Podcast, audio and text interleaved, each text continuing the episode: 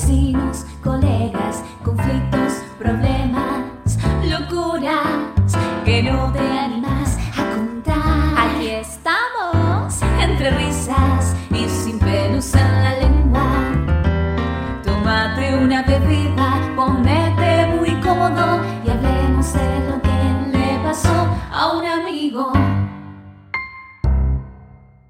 Aquí estamos nuevamente para hablar de todos los conflictos, las locuras, las historias que tienen para nosotros. Mi nombre es Cristian Escalada, esto es Le pasó a un amigo y aquí estoy con Fanny y con Vero. ¿Cómo andan? Muy bien, bienvenido todo el mundo, todo el mundo que nos escucha. Bueno, el mundo hispanoparlante, ¿no? Porque debe haber por ahí un par de alemanes que quieren escuchar el podcast y salvo que haya traductores de podcast simultáneos, no van a entender, salvo las cacareadas de las risas, no van a entender de qué hablamos. Pero bienvenidos también ellos. Bienvenidos todos.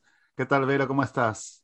Yo, excelente, excelente. Tengo que decirles que estoy así como en una nube, voy por la calle sacando fotos y siendo feliz porque es otoño. Y hay árboles de colores amarillo, rojo, naranja, en degradé, hace frío, llueve, hay niebla y la verdad que me despierto todos los días y miro por la ventana y me pongo contenta. Mm, Así que No, no. si ustedes vieran, amigos, amigas, amigues, las caras que me están poniendo todos. No, no, yo extraño el veranito, extraño estar en el sol. Eh, Pero los colores, ¿vos viste los colores de los árboles? Sí, pero para ver colores puedo ir a la computadora, miro alguna foto y ya está, no, no hay problema. O veo, o veo No, tus fotos de Facebook.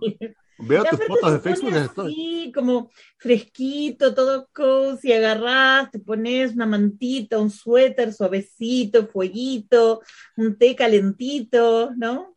Suerte los que están en el hemisferio sur, ahora que están entrando en veranito, en primavera. Lo único No que los envidio. No, no sé, yo sí, pero lo único que realmente extraño es que viste que con, con el otoño y con el invierno uno se puede vestir un poquito mejor, ¿no? Porque eh, pues, se puede hacer diferentes capas, eh, camisita, Sí, corbata. o sea, en verano vos te vestís y no tenés ninguna solución para el calor. En, en- cuando empieza a ser fresco, vos te pones una capa, tenés frío, te pones otra. Listo, problema solucionado. Pero en verano, o sea, tenés calor y tenés calor y tenés calor y no tienes solución. ¿Cómo que no? Seguramente Fanny tiene una solución. Yo, yo no puedo creer las cosas que estoy escuchando. Estoy anonadada. Primero lo que más me llama la atención es encontrar a una persona feliz y que lo dice. Porque me está, me está costando encontrar gente que dice estoy feliz y estoy fantástica. No hay en el mundo ya. Así que eh, eh, van a venir a buscarte. Igual En no una necesito mucho, ¿no? Llueve un poquito, se cambiaron de color las hojas y la chica estaba chocha. O sea, Claro, y ella es fácil, mis estándares son bajos. Y después, discúlpenme, por ahí un montón de manequens que en verano están impecables y se visten con ropa maravillosa. No sé si ustedes son marqueros, ¿son de comprar eh, ropa solo de marca o son de comprar cualquier pedazo de tela que se caiga de un placar? No, yo, un intermedio. no, yo me No, aburro. no hay, no hay. Ropa por dos dólares o, o marca. No, yo me aburro de la ropa, entonces compro todo barato y al final después termino no tirándolo y me fijo en fotos de hace 15 años y tengo la misma remera, la misma, la misma camisa, pero eh, mi idea original es comprarme ropa barata y más o menos ir cambiándola, pero no. Pero, seguís me- la moda, Cristian, porque hay toda una, hay todo un mundo desarrollado, hay un negocio desarrollado y hay una fantasía alrededor desarrollada alrededor de la moda. ¿No, Bueno. ¿no sos de seguir la moda? Fíjense en mi Instagram y se fijan si, si sigo la moda o no, pero creo que sí. Tenés poca ropa en Instagram, así que no sabría decirte.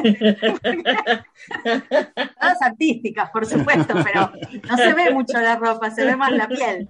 Pero no, chicos, porque la moda trae de todo, de todo. A mí me gustan mucho las marcas. Yo solo me he visto con marcas de diseño nada más eh, eh, y en lo posible que sean de países lejos a donde yo vivo. O sea, yo busco un diseñador o diseñadora solo por la distancia en la que está su oficina y su, su de diseño.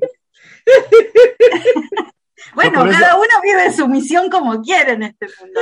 Bueno, yo por eso me pongo todo lo de China, porque está bien lejos. Lejos, Coherencia ante todo. claro. Yo no, No. sigo la moda ni un poquito. ¿No? Me pongo lo que me gusta y si está de moda, bien. Y si no está de moda, también. O sea que no tienen ni idea de lo que está de moda ahora. Ni idea. Nada. A ver, contanos, contanos, contanos. No, no puedo creer. Chicos, voy a tener que hacer de- de- de doctrina evangelización en este podcast. Ahora está de moda vestirse como un linchera. Si es que es una palabra que nuestros amigos y amigas latinoamericanas no conocen porque es del lunfardo, como homeless, como vagabundo, vagabunda, Como un gente que vive en la calle, como ciruja. es otra acepción de la palabra. Pero eso, perdón, no es, eso no es nuevo. Eso no estaba de moda a mitad de los 90 también. Eso está de moda en América Latina básicamente porque hay un 40% de pobreza, pero es otra cosa. Eso, ese es otro, es otro tema para otro Au. podcast. Ese Duele, sí, me duele. dolió. Me No, río, pero, me dolió. no, pero yo siempre eh, he visto gente pobre que se viste, viste muy decente, que puede, dentro de lo que tiene, este, limpio. Eso es lo importante, que la persona luzca limpia. Eso es la, la cosa, ¿no? Esa es la cosa. En este caso no se habla de limpieza, sino que Valenciaga apunta básicamente a ropa que está rota. La prenda tiene espera, que empezamos estar primero. Valenciaga. Estamos hablando de alta costura. Alta costura, eh, high couture o como se diga. O sea, esa no es la moda de que venden los shoppings. No, Esto no, acá no es shopping, acá no es China, acá no tenemos talleres clandestinos. Acá hay molde. Acá hubo alguien que se sentó a diseñar un molde con gente cosiendo alrededor y poniéndole apliques para que parezca la ropa de un homeless. ¿Está bien?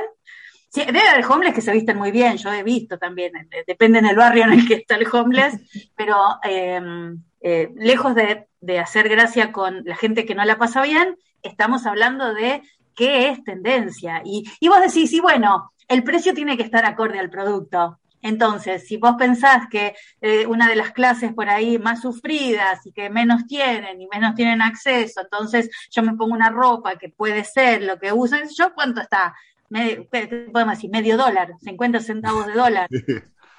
1.450 dólares lo encontramos en cualquier escaparate de París, de Venecia, de Nueva York.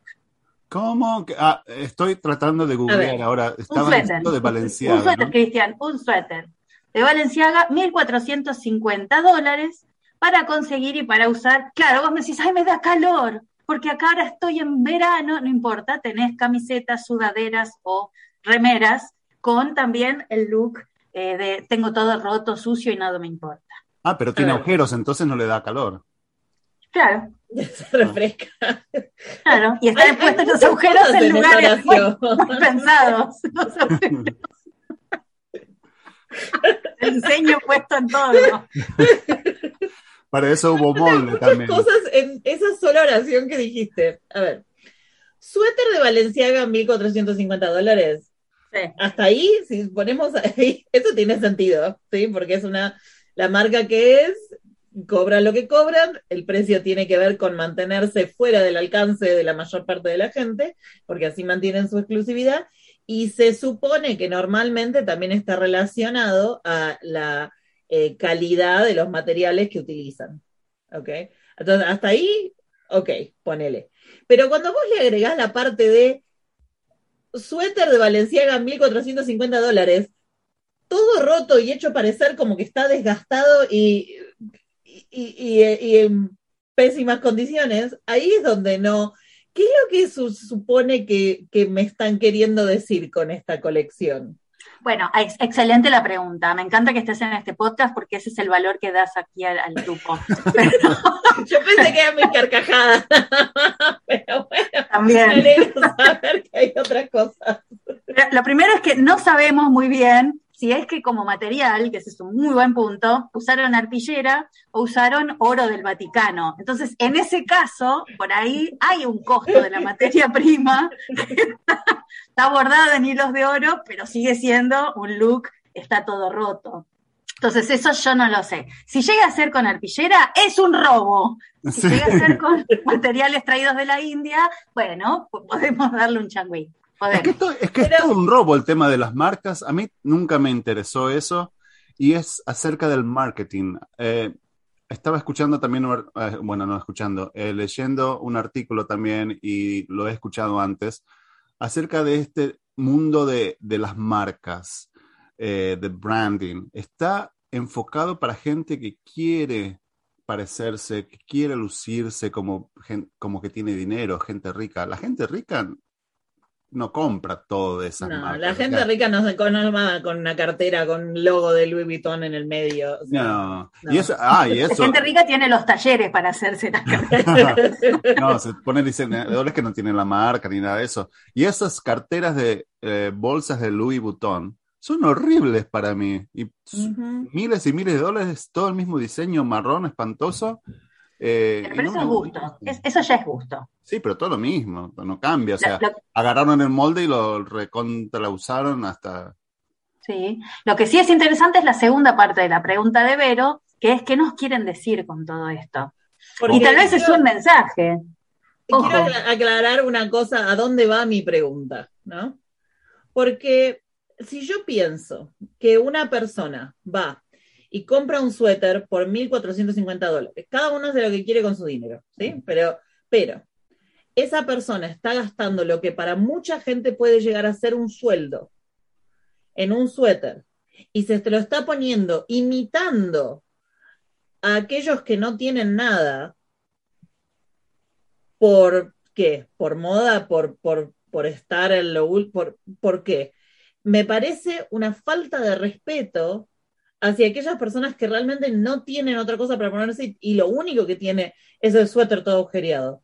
Vos estás gastando lo que podría ser un sueldo para todo el mes de esa persona para, para hacerte aparentar algo que no sos y no está y, y, y la persona que, que no tiene opción más que usar un suéter todo agujereado, estoy segura que desearía no tener que tener un suéter todo agujereado.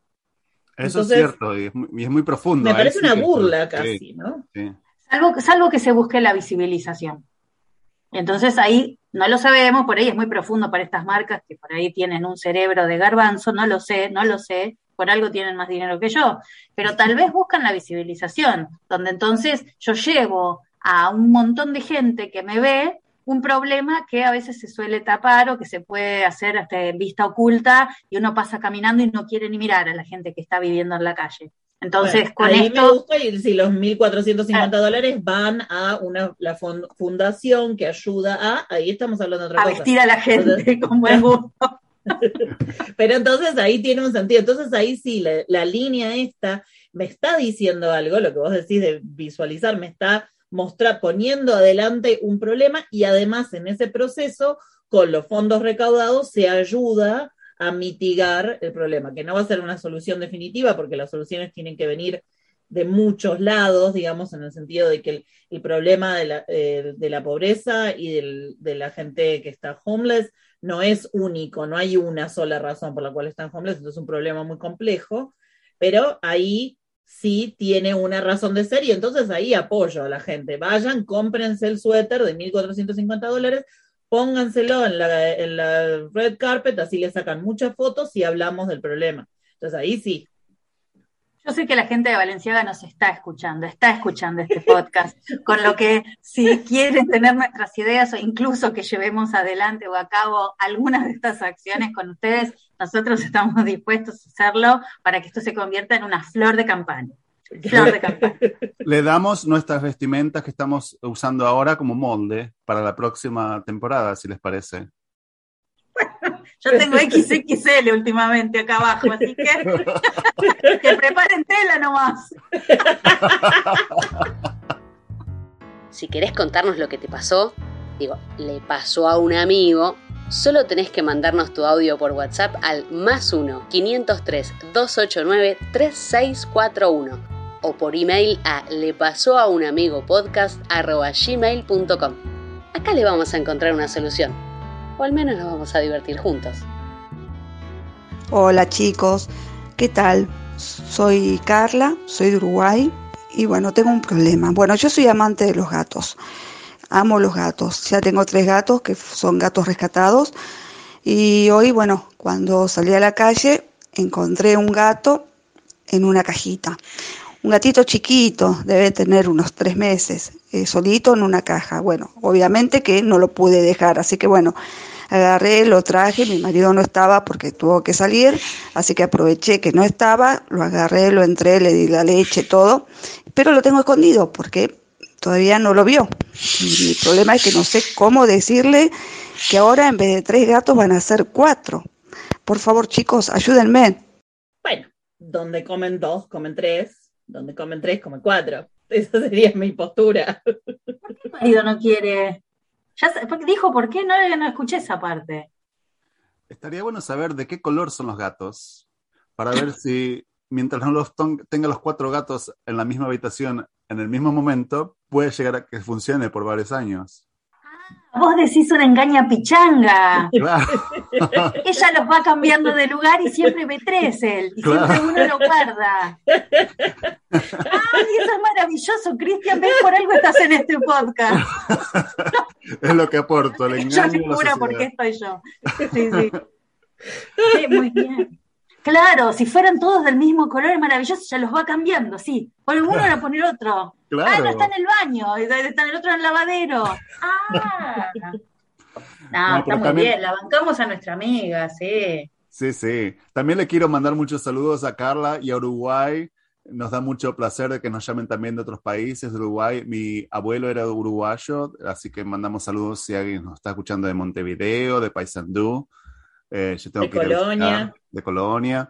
Así que sí, eh, es un tema porque uno quiere estar en buena comunicación y en buenos términos con su pareja, ¿no es cierto? Y no, no querés ni ocultar ni eso del gato, porque si ocultas algo como frívolo, como si fuese un gato de más en la casa, que es importante porque es otra vida que estás trayendo a tu casa, no querés empezar ese, esa- ese círculo de empezar a ocultar otras cosas tampoco. O sea que yo creo que tiene que tomarse de coraje y realmente decirle a- al marido eh, la noticia de que tiene un nuevo miembro en la familia, a ver qué pasa. Cristian, se han ocultado paternidades, o sea, de hecho, sí, sí, es tuyo, mi amor, es tuyo. ¿Cierto? El gato.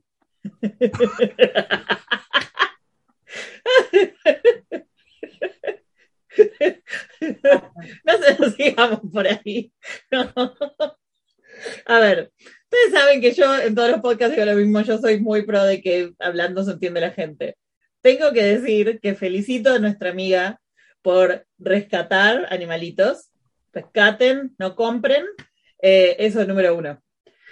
Número dos, yo apoyo a nuestra amiga en, en su incorporación del cuarto miembro felino de la familia. Y yo creo que en, en general, en, mi experiencia de haber este, visto cómo se comporta un solo marido, el mío, eh, con el tema de los animales, es como, no, no, no necesitamos otro perro. Y después al mes está ahí tirado en el sillón con la perrita tirada encima de él, panza arriba, y mirando la tele mientras le rasca la panza. y, este, por ahí hay un periodo así como de ablandamiento, pero si lo, enganchas así en un momento de mimo, si le pones al gatito que le ronronea ahí en el, en el cuello y, y- ya está, se enamoró y ya es tarde. Otra es que seamos un sistema, un, un servicio a la sociedad y que seamos nosotros, que, que lo ponga por Martiniano, ponele que se llama el marido, que, que le ponga el podcast a Martiniano para que lo escuche y entonces va a escuchar esta parte donde nosotros le hablamos a él y le decimos, Martu, Martu copado, hermoso marido de nuestra amiga oyente, bueno, te acabas de enterar que hay un cuarto gato en tu cama prácticamente, porque seguro ya se subió sin tu permiso. Pero donde, dijo Vero ya, donde comen tres, comen cuatro, y seguramente al mes vas a estar eh, acariciando la panza del gato mientras ve la televisión. Así que perdónala, porque lo que ella hace está bien. Y, si no venís y, y, mandas tu audio quejándote de ella, y listo, nosotros hablamos mal de ella con el audio que nos mandes vos. Ojo. Apoyo 100% esa emoción. bueno, eh, ¿cuál es la línea en la cantidad de animales que tiene uno? La línea está, creo, donde empiezan a estar los animalitos. Cuando dejas de poder tener los recursos, ya sean monetarios o de, o de mm, tiempo, ah, de atención, para tenerlos felices y contentos. Ese creo que sería el límite. Sí, hasta dónde él le tiene que decir que sí o que no, también. ¿Es decisión compartida o es decisión de ella? Y bueno, que llame él, que llame Martiniano y que nos diga si ella es una invasora de su privacidad o si ella le insulta las cosas. Yo estoy así, como que sí, el amor, los gatitos, los animales, así, y vos me venís a, poner el comentario que en realidad es como me baja a los pies en la tierra. Y que es cierto, o sea, las decisiones de, de ese tipo y de todo tipo, si están conviviendo, tienen que ser compartidas. Y si él no está de acuerdo, ahí tienen que llegar a un, a un compromiso entre ambos y no, no le podemos esconder al gatito ni, ni comprarlo con los ronroneos y sobornarlo con ronroneos y pancitas suavecitas. Es que las mascotas, las mascotas también esclavizan, o sea, eh, no solamente eh, lo económico, el espacio, y también toman más tiempo que va a sacar de su marido, eh, no sé yo creo que... El gato se maneja solo. El gato vos te vas al supermercado y volviste y te hizo una rave. E invitó gente y está fumando puros cubanos. Yo te pido, por favor, sepan que el gato es una mascota maravillosa. E incluso he conocido gente a través de las fiestas que han hecho gatos en casa sola. Porque son más sociables que yo, claramente. ¿Los felinos te invitan seguido? Bueno, no es un podcast sobre mí. me, quedé intrigada sobre ese detalle de tu, vida social. Lo que digo es para adelante, charlen, chicos, charlen. Charlen y si no, manden de vuelta el audio diciendo, bueno, decidimos que, decidimos que les vamos a alquilar un departamento solo a los gatos. Así ellos viven su vida y nosotros con Martiniano hacemos nuestra vida de novios. ¿Pensabas que esto era todo? Bueno, no, tenemos un mensaje más. Parecido a esa pregunta que querés hacer y no te animás, porque pensás que te pasó solo a vos. Digo, a tu amigo, amiga, amigue. ¿Por qué no nos mandás la pregunta y te ayudamos a encontrar una respuesta? Esperamos el audio por WhatsApp al más 1 503 289 3641 o a nuestro email le pasó a un amigo podcast gmail.com. Hola chicos, miren, les cuento un tema. Me quiero mudar y estoy consiguiendo por un muy buen precio un departamento que tiene algo que vengo buscando, que es un lavaderito, pero que no tiene nada arriba. Es como un balconcito terraza, un cuadradito, que yo le digo ahí, se lo dije al inmobiliario, le clavo una parrillita. Y dice, Sopo, y dije, soy yo. Y le clavo una parrillita. Entonces, está todo bien, lo reservo, voy a firmar y hablando de estas cuestiones con la dueña que está ahí, le digo, ah, ese lavadrito le clavo una parrilla porque somos nosotros. Y la dueña dice, ¿qué? No, con fuego, con humo. No, no, encima no le va a gustar a la vecina de arriba.